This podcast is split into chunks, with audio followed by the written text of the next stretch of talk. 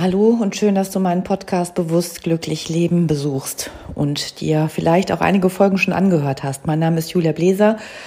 Ich arbeite als Bewusstseinscoach und habe die Mindcleans-Methode entwickelt, um Menschen dabei zu unterstützen, ihr Bewusstsein in die Richtung zu entwickeln, dorthin, wie sie und wo sie ihr Leben führen möchten. Und zwar lautet das Stichwort immer, komme in deine Kraft und nutze deine Selbstführung. Das Thema Bewusstsein, als ich damit begann, war für viele noch etwas schwammig. Viele haben mich damals gefragt, was macht denn überhaupt ein Bewusstseinscoach? Heute ist Bewusstseinsarbeit wichtiger denn je. Denn seit mehreren Monaten oder anderthalb Jahren beschäftigt uns nur noch ein Thema. Das Bewusstsein wird also regelrecht geflutet. Und wenn wir das Bewusstsein gleichsetzen mit dem, was uns gewahr ist, also das deutliche Wissen von etwas, dann ist es vielleicht für einige Menschen sogar sehr schwierig geworden, ähm, ein deutliches Wissen, eine deutliche Überzeugung, einen deutlichen Glauben an etwas zu haben. Das liegt einmal daran, dass uns Informationen zum Teil wirklich falsch dargeboten werden, überspitzt, nicht korrekt ermittelt aber es sollte natürlich auch in unser Bewusstsein eine massive Angst und Panik installiert werden. Und das hat auch bei vielen Menschen geklappt. Wir in der Bewusstseinspsychologie und grundsätzlich in der Psychologie äh, beschäftigen uns natürlich damit, woraus entstehen Ängste. Ja, also warum läuft das Angstprogramm? Die meisten Ängste sind antrainiert. Eine Furcht ist echt. Also wenn du dich vor einem Abgrund befindest und abstürzen könntest, dann kommt eine Furcht in dir hoch und du gehst zurück. Logischerweise. Das beschützt dich auch und das ist eine angeborene Funktion. Aber diese antrainierten Ängste, die kommen dann im Laufe unseres Lebens mal mehr, mal weniger zum Tragen, je nachdem, wie wir aufgewachsen sind, wie wir sozialisiert wurden, wie unser Lebensumfeld war, welche Risikofaktoren wir hatten und welche Schutzfaktoren. Das würde jetzt hier zu weit führen. Das ist auch Teil meiner Ausbildung Lehrgänge, ähm, in denen ich den Teilnehmern natürlich auch psychologisches Grundwissen vermittel, aber in erster Linie geht es mal darum zu verstehen, wie unser Bewusstsein arbeitet und unsere Wirklichkeit schaltet oder bestimmt und maßgeblich beeinflusst. Wir nutzen leider viel zu wenig von unseren Bewusstseinsmöglichkeiten, vielleicht fünf Prozent, vielleicht manche noch weniger, vielleicht manche schon mehr.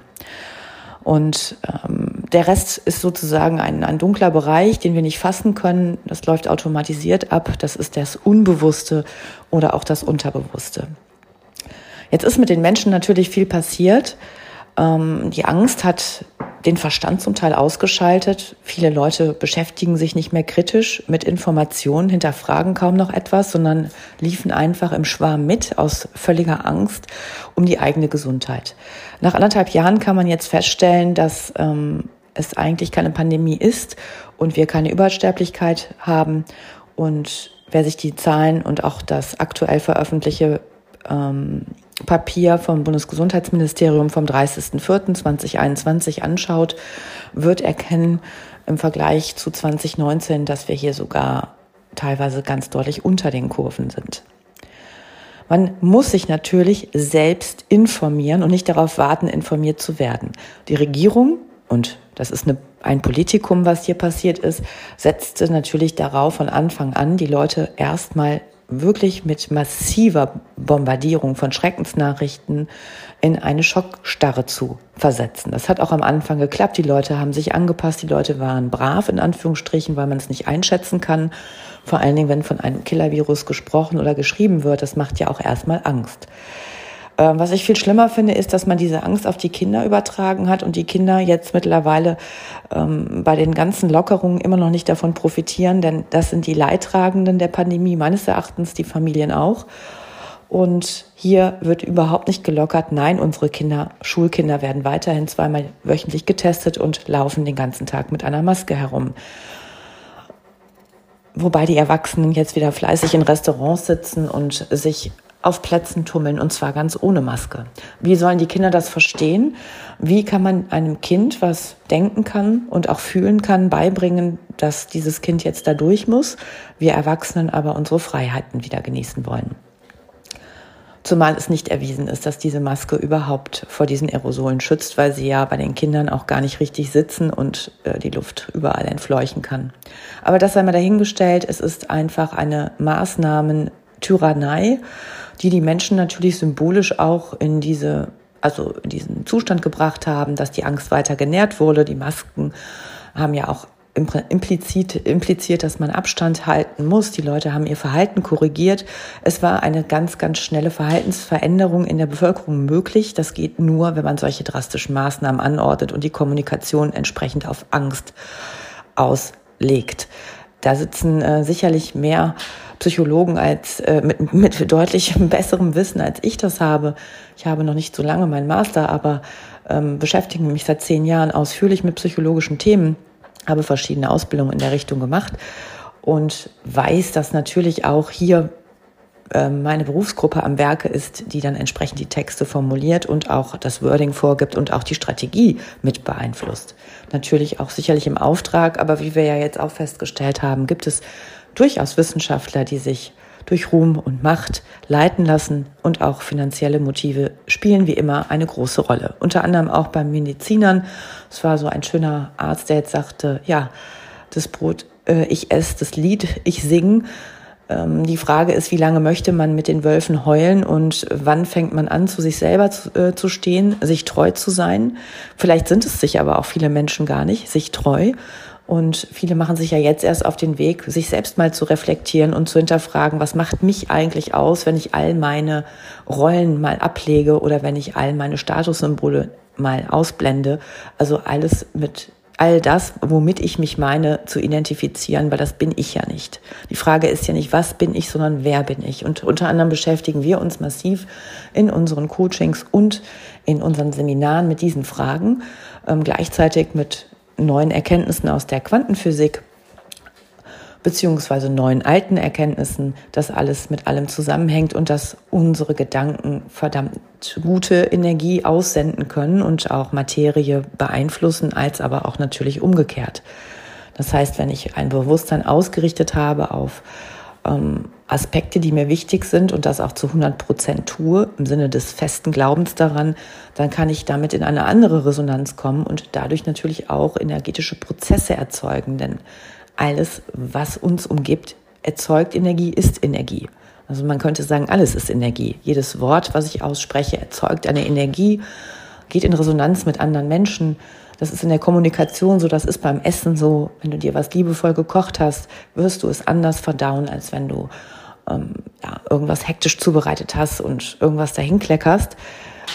Ganz viele Dinge spielen hier eine Rolle, mit denen wir tagtäglich zusammenhängen, wir alle, aber wo die meisten wenig Ahnung von haben von diesen Prozessen, weil es automatisiert ist, weil wir gewisse Glaubenssätze haben, die uns äh, durchs Leben getragen haben, vielleicht geprägt vom Elternhaus, vielleicht durch eigene Erfahrungen noch welche neu installiert. Und das sind Programme, die in uns laufen, die unsere Wahrnehmung steuern, Wahrnehmung und somit entsteht dann auch unsere subjektive Wahrheit auf die Dinge. Im Moment haben wir eine kollektive Wahrheit, die uns vermittelt werden sollte.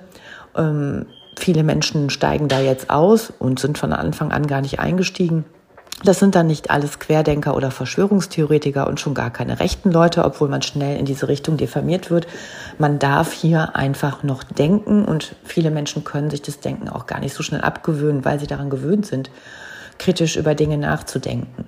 Und die Wissenschaft hat ja kein Anrecht auf Wahrheit ne, oder äh, auf die ultimative Wahrheit, sondern hier gilt alles so lange als wahr, bis das Gegenteil bewiesen wurde. Unter anderem geht es in der Wissenschaft um einen Diskurs, den man führt. Es geht gar nicht immer darum, dass man einen Konsens findet. Man beleuchtet die Dinge als Wissenschaftler von unterschiedlichen Seiten. Und wenn ich heute zu der Erkenntnis komme, kommt vielleicht ein anderer nächste Woche zu einer anderen Erkenntnis, die aber vielleicht zusammenpassen oder sich sogar ausschließen können in einigen Teilen. Das stört ja einen normalen Wissenschaftler nicht. Und ähm, das ist so schade, dass es jetzt eine ultimative Wissenschaft geben soll. Äh, und die Menschen, die keine Ahnung von Wissenschaft haben und wissenschaftliches Arbeiten nicht gelernt haben, das erstmal blind glauben, ähm, weil sie sich auch tatsächlich teilweise noch in so einer Obrigkeitshörigkeit befinden, dass die Menschen mit akademischem Status besonders wertvoll und besonders schlau sind. Das möchte ich hier auch mal korrigieren. Das sind normale Menschen wie du und ich. Ich befürchte, dass jeder normale Mensch, der einen, über einen gesunden Menschenverstand und einen normalen Intelligenzquotienten verfügt, dass er in der Lage sein wird, die meisten Studiengänge zu absolvieren. Die Motivation ist natürlich das A und O, dass man hier etwas zu Ende bringt und auch lernt, natürlich auch Zusammenhänge versteht. Aber das sollte eigentlich jedem normalen Menschen möglich sein. Deswegen brauchen wir kein, ähm, keine Verbeugung und keinen Knicks zu machen vor Akademikern. Das ist eine Berufsgruppe, die sich mit Themen beschäftigt. Ich ähm, habe das in meiner Forschungsarbeit auch gemacht und schnell erkannt, ja, der Beobachter bestimmt das Beobachtete. Du hast eine Fragestellung, die ist ja aus dir heraus entstanden. Und wenn man jetzt für einen Konzern forscht, kann man sich vorstellen, dass hier Fragestellungen vorgegeben werden. Ähnlich ist es zum Beispiel auch im Familiengericht. Da kommt nicht der Gutachter und geht neutral an dieses Kind heran oder an die Familie, sondern es wird eine Fragestellung aufgegeben vom Gericht und diese muss dann beantwortet werden. Das heißt, ich bin hier schon erstmal ein bisschen geleitet. Und so ist es eigentlich überall. Wenn ich jetzt für mich alleine forsche, dann habe ich natürlich keine Millionen im Nacken, die da auf mich warten und auch kein Forschungsbudget, sondern ähm, kann das nur in kleinen Teilen machen, vielleicht mit einer, äh, mit, mit einem kleinen Sampling, also einer kleineren äh, Zielgruppe, die ich dann analysiere. Vielleicht schaffe ich dann 30 bis 50 Leute und nicht 3000. Das ist kostenaufwendig, es sei denn, ich mache vielleicht nur einen, einen, Fragebogen.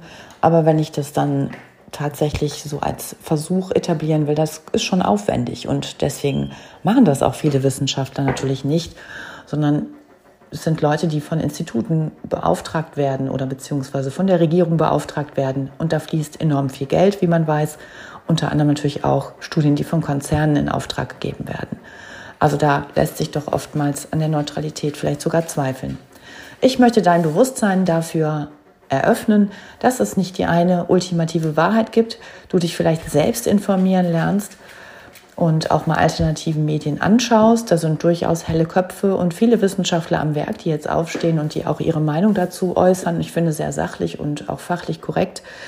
Und jeder von uns ist jetzt in der Verpflichtung, die Eigenverantwortung wahrzunehmen, aber vor allen Dingen die Verantwortung für unsere Kinder, die mir ganz besonders am Herzen liegen, die, wenn sie nicht gerade so wohlbehütet aufwachsen können oder vielleicht nicht so in den besten sozialen Umgebungen aufwachsen, massiv unter der Pandemie leiden und gelitten haben. Und das spiegelt sich dann in der Überbelegung in den psychiatrischen Kliniken für Kinder und Jugendliche wieder.